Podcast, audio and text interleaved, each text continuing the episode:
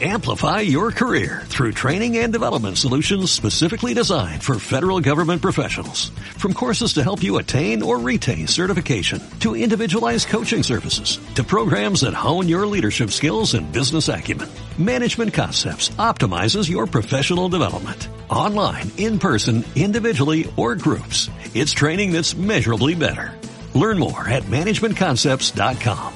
That's managementconcepts.com. ¿Cuándo vas a completar el círculo? ¿De qué está hablando? Has dicho que tu guerra ha terminado. Tal vez la de allí sí, pero no la que tiene lugar en tu interior. Conozco la razón de que estés aquí, John, pero las cosas no son así. Puede que lo intentes, pero no puedes evitar ser lo que realmente eres. ¿Y según usted qué soy yo? Un soldado de combate de pura sangre. Ya no lo soy. No quiero serlo. Es una lástima porque no puedes librarte de eso. Deja que te cuente una historia, John. Se trata de un escultor que encontró un bloque de una piedra especial. Se la llevó y trabajó con ella durante meses. Hasta que por fin la terminó. Cuando estuvo lista la mostró a sus amigos y todos dijeron que había creado una gran estatua. Pero el escultor dijo que él no había creado nada. La estatua siempre estuvo allí. Se limitó a quitar los pequeños fragmentos. Nosotros no te convertimos en una máquina de guerra. Nos limitamos a pulir las impurezas. Tú siempre estarás en lucha contigo mismo hasta que aceptes lo que eres. Hasta que completes tu círculo.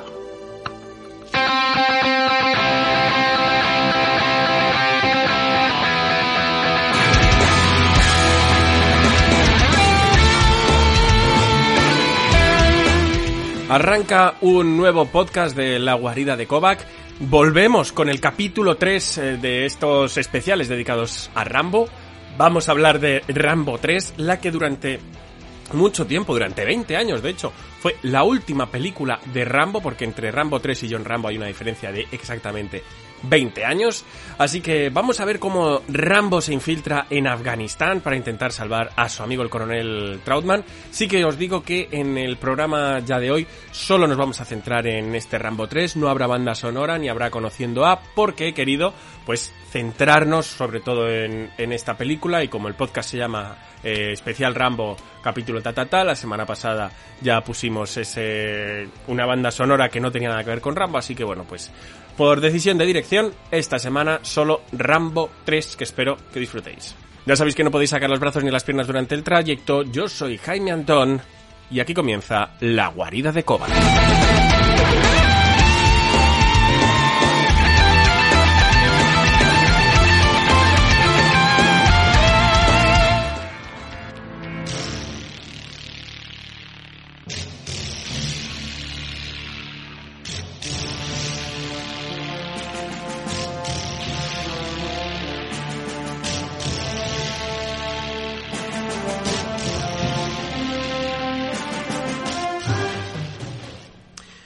Y seguimos con estos podcasts dedicados a Rambo, a sus películas. Vamos hoy con Rambo 3, la que por unos años fue la última película, la que cerraba la trilogía de, de Rambo. Se estrenó el 25 de mayo de 1988 y bueno, el título original, Rambo 3, evidentemente, ya que nos olvidamos, es lo que os comentaba en, anteriores episodios. La primera es Acorralado, la segunda es Rambo Acorralado parte 2 y aquí ya directamente Rambo 3. O sea, Rambo 2 la dejamos como, aunque no se la llame así oficialmente, que sea ese Rambo Acorralado parte 2. Y el eslogan de su película, su claim, era la primera vez fue por él mismo, la segunda fue por su país, esta vez es por su amigo.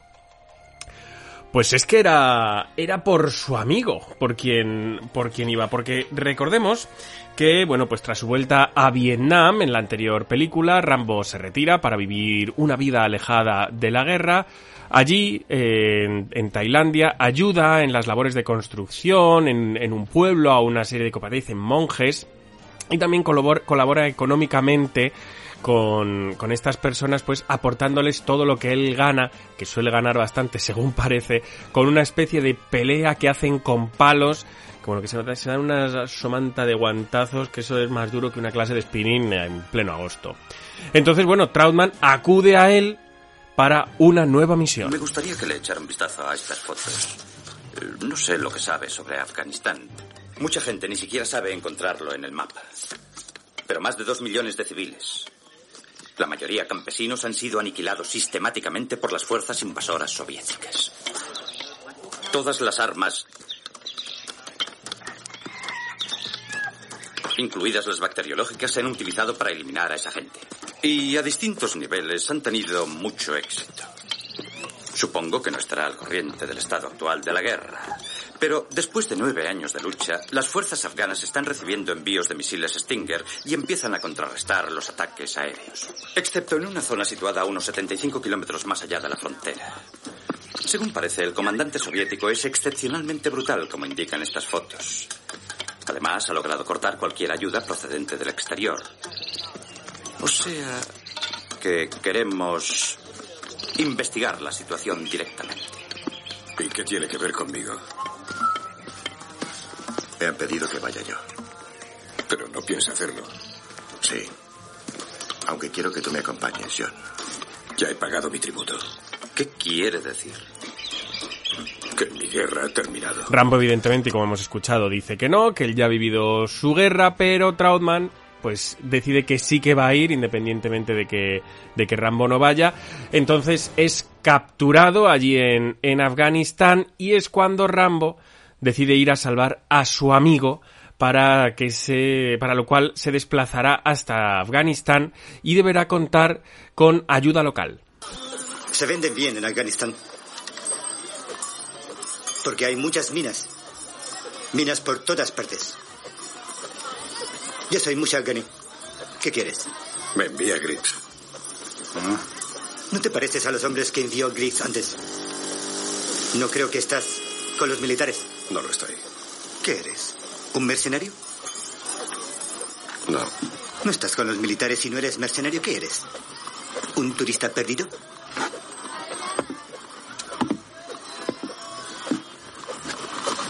No soy un turista. Lo siento. ¿Sabe dónde está el norteamericano? Sí. En el fuerte soviético, cerca del pueblo de Host, a 45 kilómetros de la frontera. El señor Gris te envía los suministros que le pediste. ¿Quieres verlos ahora? Sí. ¿Es esto lo que pediste? Sí. Nunca había visto estas cosas. ¿Qué son? Detonadores. ¿Y esto? ¿Para qué sirve? Es una luz azul. ¿Para qué sirve? Se vuelve azul. Entonces el plan de Rambo para rescatar a Trautmann, aparte de contar con esta, con esta ayuda local, es el de infiltrarse en la base rusa para salvar a este hombre. Lugar. La alcantarilla. ¿Dónde está? Aquí. Por exterior llega hasta allí. Los guardias patrullan por allí. Mejor que no ir por ese camino. Tendremos que hacerlo por el campo de minas. No lo esperarán. Eso no puede hacerse. Allí hay muchos comandos, espendas. Somos muy pocos. Hemos perdido muchos hombres. Perdiremos más si vamos por ahí. No necesito muchos hombres. ¿Cuántos necesita? Dos para cruzar el campo de minas y dos más que me ayuden a escapar. Si lo hacemos, los soviéticos vendrán aquí como antes y morirá más gente. No puedo esperar. Debe esperar ayuda igual que nosotros. Iré solo. Entonces morirá. Entonces moriré. Como es eh, evidente, porque si no la película sería muy corta, este plan falla por el último momento, no puede rescatar a- al coronel. Y bueno, pues se, tiene que huir, huye de hecho mal herido, pero es entonces cuando el villano de esta historia, el malvado coronel Thyssen, pues descubre que está a punto de librar su mayor batalla y que no va a ser contra un ejército, sino solo contra un hombre. ¿Quién es ese terrorista? ¿Por qué es usted tan valioso para él? Ese hijo de puta ha intentado destruirme esta noche, pero ha fracasado. A la salida del sol lo cazaré y cuelgaré su piel de los muros. No tendrá que cazarle. ¿Qué? Le encontrará usted. Está loco. Un hombre solo contra comandos adiestrados. ¿Quién se imagina que es? Dios. No, Dios tendría piedad. Él no. Bueno, y la película pues eh, ya termina con, esta- con Rambo y con Trautmann saliendo, liberándose, no sin antes plantar bastante batalla a, a todos los rusos que por allí había. Y bueno, termina con una gran escena en la que Stallone, montado en un tanque, se enfrenta al eh, poderoso helicóptero del coronel ruso y bueno, pues venciendo evidentemente como no podía ser de, de otra manera. Y ya pues finalmente la película termina con tanto con Trautmann como con Rambo montados en un jeep y yéndose hacia el horizonte sin un destino fijo. Este es un poquito el, el argumento del que va la, la película. Bajo mi punto de vista, creo que es la peor de, de todas por, por muchas razones. Eh, la pondría quizás con Rambo 5. Y la pondría por la falta de necesidad. O sea, nadie tenía necesidad de hacer eh, esta película, igual que no había necesidad de hacer Rambo 5. Pero de eso hablaremos cuando hablemos de Rambo 5, porque tampoco había mucha necesidad de John Rambo y sin embargo el resultado fue mucho mejor que, que este, pero en este caso es que no está bien. Pero bueno, hablaremos de las necesidades cuando lleguemos a ellas, a las eh, dos eh, últimas películas de las que tenemos el, el especial. El caso es que corre el año 1979 y la Unión Soviética había invadido Afganistán y entonces parte de los, de los afganos se alzaron evidentemente en contra. Este ejército de, de afganos, estos, eh, estas personas que, intentaron resistir, era el ejército Mujahideen, que significa o combatiente musulmán o combatiente por la yihad. Entonces, esto a Reagan, ¿qué pasa? Que esto a Reagan le encanta. A Ronald Reagan, el hombre que había hecho, que casi hunde Rambo con aquellos comentarios eh, de, bueno, ya he visto Rambo, la próxima vez sabré lo que hacer o sabré a quién mandar, eh, haciendo referencia a ese, a ese avión que, que se secuestró. Pues bueno, Reagan, fan absoluto, pues claro, dijo, oye, esto está muy bien porque los, los, el ejército mujahideen plantó cara a, a los rusos, igual que los vietnamitas habían plantado cara a los estadounidenses. Entonces, bueno, pues esto, esa idea le gustó. Y a Stallone también le gustó. Y quiso trasladar la tercera entrega de Rambo allí. La película es la más grande hasta la fecha que se había hecho. O sea, era la superproducción del momento. Y la película más cara que se había rodado hasta 1988. 63 millones de dólares tuvo de presupuesto, porque hubo, no solo ya por los escenarios que hubo que montar, porque se grabó en tres continentes, porque se contó con miles de extras, sino porque además también tuvieron que construir algunos de los vehículos, como por ejemplo el tanque que os mencionaba de la escena final, que era un tanque que el propio Sylvester Stallone pidió que tenía que ir a 80 kilómetros por hora y por lo tanto, pues se tuvo que hacer una atracción especial solo para la última, solo para esta última escena de la película. La película se rodó en Israel porque querían pegarse lo más posible a Afganistán. El propio Ariel Sharon, que era el ministro del Interior, fue quien dio luz verde a, a este, a este rodaje, a que, se, a que se rodaje allí. Y fue un rodaje que no estuvo, vamos, no se alejó en cuanto a condiciones duras de los dos anteriores. Si en las eh, otras hizo muchísimo frío o hubo huracanes que se llevaron todos los decorados, en esta ocasión tenían condiciones de calor a las eh, cinco y media de la mañana, eh, había 35 grados. 40 grados a las 7 de la mañana y ya 57 grados a mediodía. O sea, llegaron a tal, a tal situación de calor que la película se llegaba a derretir dentro de la cámara. O sea, eh, impresionante el, el calor que pasaron. Luego también rodaron en, en Tailandia y, y en Estados Unidos algunas de, de las escenas. A nivel físico, Sylvester Stallone vuelve a darlo todo. Ya lo dije en la anterior película, me parece que en esta película está en el, en el cenit, eh, tal. O sea, es cuanto más fuerte le he visto, trabajó muchísimo, sobre todo se centró muchísimo en, en el tren superior y en, y en esas espaldas que, que, saca el tío. De hecho, se utilizó la propia espalda de Stallone para los carteles promocionales, esa, él con la espalda poniéndose la, la bandana. De hecho, algunos de los carteles era Rambo's Back, que por un lado puede ser Rambo vuelve, pero también es la espalda de Rambo que eh, los que tengáis la, la, trilogía definitiva, que nunca entenderé esto, que solo exista una trilogía definitiva y no esté la pentalogía, pero bueno, la trilogía definitiva pues es la imagen promocional de, de, esta, de esta colección de películas. Luego, eh, Richard Crenna también tuvo que, que ponerse a tope con, con, lo físico, porque en esta película ya no era un soldado de despacho, ya tenía que, pues, que darse alguna carrerita como poco. Así que tuvo que, que trabajar muchísimo. Y el rodaje, como os decía, no estuvo libre de, de problemas. Se produjeron una serie de, de, cambios ya iniciado el rodaje, o sea, eh, cambios en, en la gente contratada, gente tan importante como el director. El director, el primer director de la película fue Russell Mulcahy, que había dirigido en 1986 Los Inmortales. O sea, es un tío que ya más o menos tiene mmm, cierta resolución a la hora de hacer películas de, de acción. Sin embargo, a dos semanas de iniciar el rodaje, Sylvester Stallone se ausenta un poquito porque quería ir a un concierto de Madonna. Y dejó encargado a Mulcahy, pues, buscar localizaciones y buscar extras. ¿Qué pasa?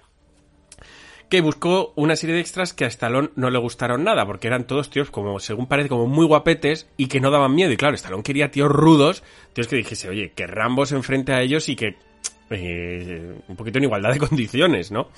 Entonces, eh, bueno, pues eh, hecho tras dos semanas de rodaje, Stallone echa a casi todo el equipo, porque sí, pues porque no se estaba cumpliendo y en el lugar del director se puso a Peter McDonald, que había sido eh, el director de la segunda unidad en Rambo 2, en Rambo Acorralado parte 2, y que estaba siendo actualmente el director de la segunda unidad. Por lo tanto, conocía un poquito de qué iba el, el material. Se convirtió este rodaje en el más peligroso en el que había participado Stallone hasta la fecha, porque había helicópteros, había tanques, había caballos, había luchas con palos, que de hecho en la pelea con la pelea con los palos se, dedicó un día entero a grabarla y con mientras se daban con los palos el director estaba con la cámara por medio eh, evitando que, que, le diesen algún guantazo. Porque claro, alguno también se podía eh, llegar a escapar y alguno seguro que, que se escapó. Eh, para Stallone, como os digo, no fue fácil, no solo a nivel físico, también recibió amenazas de muerte en la frontera con Jordania y tuvo que contratar a 12 guardaespaldas armados durante todo el rodaje. Y luego aparte él sufrió eh, bueno eh, magulladuras de, de, todo tipo. Se quemó el brazo con el cóctel molotov de la escena de que están jugando al Buzkasi eh, se quemó también el pelo se hizo magulladuras en la espalda durante la escena en la que va por los bajos del tanque ruso. Pero el tío ahí seguía, o sea, el tío como las dos anteriores. Papá, esto hay que sacarlo, esto hay que sacarlo. De hecho, David Morrell visitó el rodaje y quedó impresionado por las, por las, por el realismo de las heridas. De, dijo, joder, qué, qué buen maquillaje le estáis haciendo. Y le dijeron, no, no, tío, que, que son reales, que esto se lo ha hecho el, el pobre hombre. Entonces, bueno, pues ahí de nuevo eh, Sylvester Stallone pues haciendo pues lo que mejor sabe hacer, que es implicarse a, a tope con, con una película. Luego, además, en, en, esta película hay una de las escenas que nos recuerda a, a, la primera entrega, con esa escena en la que Rambo se cosía a sí mismo el brazo, una escena muy artesanal en la forma de hacerla, que a día de hoy pues sigue totalmente vigente y que ha envejecido súper bien. En esta ocasión es la escena de la cauterización de la herida, cuando se quita ese esa, esa barra de, barra de metal que se le ha, que le ha traspasado los dos costados y entonces se mete pólvora por ambos lados, se prende fuego para cauterizar la herida y así también desinfectarla y que deje de sangrar. Fue una recomendación que le hizo el propio director a, a Stallone, que le hizo Peter McDonald, porque bueno, decía, oye, Rambo ha matado a muchos y no le han hecho nada. Quizás es hora de que hagamos un poquito algo. Entonces, bueno, se ideó esta escena, un poquito basándose en las entrevistas que, que Stallone había hecho a, a, veteranos en cómo se podría hacer y se le puso una prótesis en el costado con una pequeña carga explosiva y entonces la explosión atravesaba la prótesis y salía por el otro lado, dando un efecto muy realista que todavía a día de hoy la verdad es que duele bastante. Rodaje difícil, como os decía, con grandes escenas como, como esta, escenas como la del Buzcasi, que es eh, impresionante también. Stallone hizo prácticamente todas las escenas. Stallone además monta caballo bien porque él juega al polo, entonces es un tío que, que tiene cierta destreza ya en el manejo de caballos. Luego esto lo veremos también en, en Rambo 5. ¿Y qué pasa? Que mmm, llegamos a la sala de montaje, ¿no? Que ya hubo problemas en la primera, pues en esta de nuevo.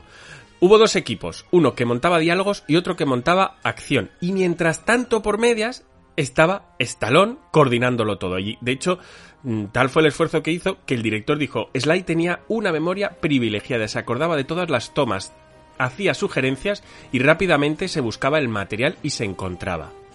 O sea que Stallone la verdad es que tenía todo en la cabeza, decía, esta de aquí, eh, que le hicimos la segunda, tal, papá. O sea, mm, mente privilegiada la de, la de Sylvester.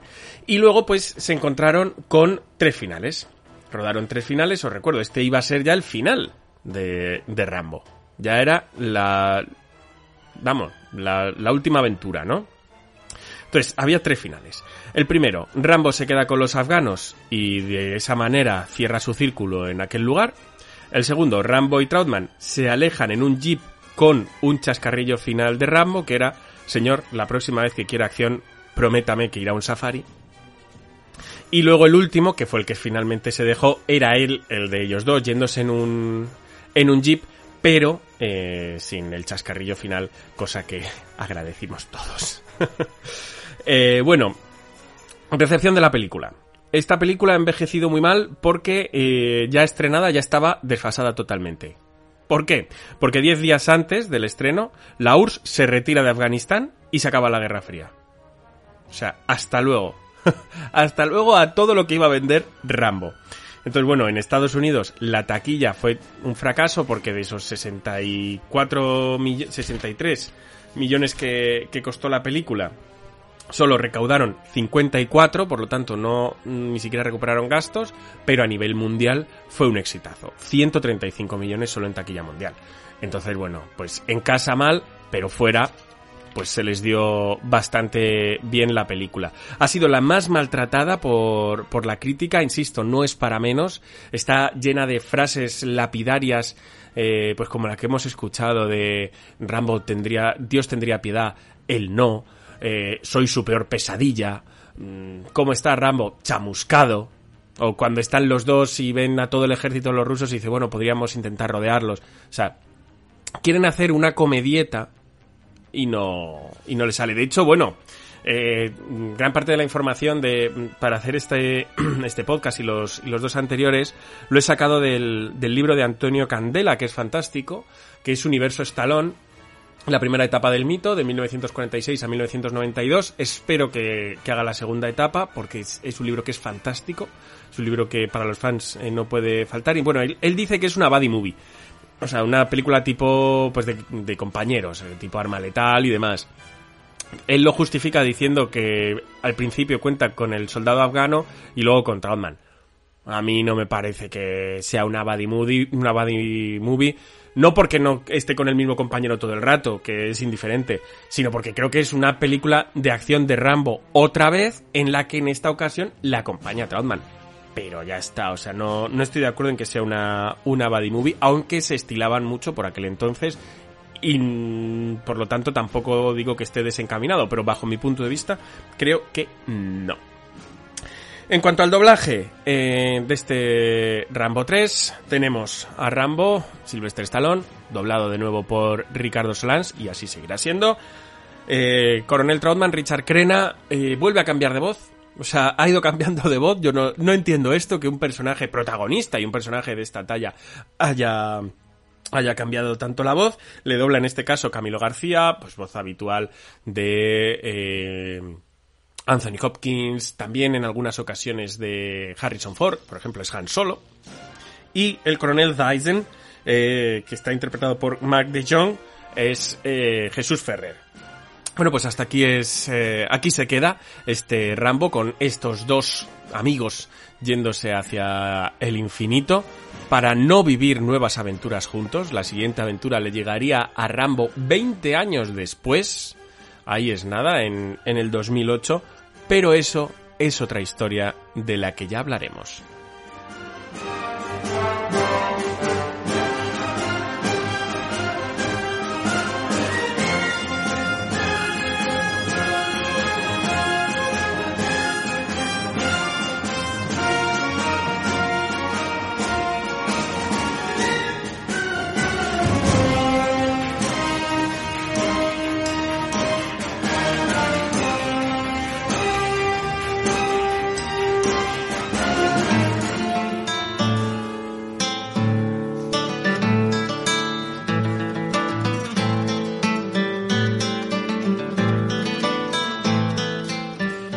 Hasta aquí ha llegado el programa de esta semana dedicado a esta tercera entrega de Rambo. Creo que he dejado bastante claro que no es mi favorita ni de lejos.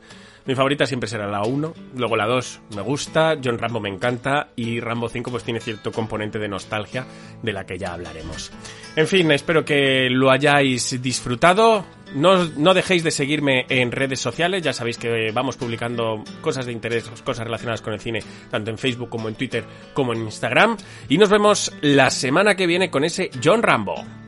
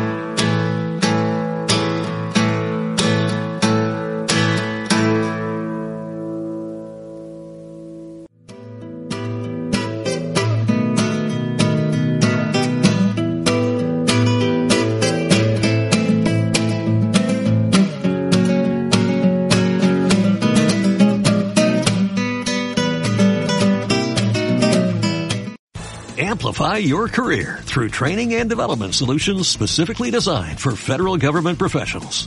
From courses to help you attain or retain certification, to individualized coaching services, to programs that hone your leadership skills and business acumen, Management Concepts optimizes your professional development. Online, in person, individually, or groups, it's training that's measurably better. Learn more at managementconcepts.com. That's managementconcepts.com.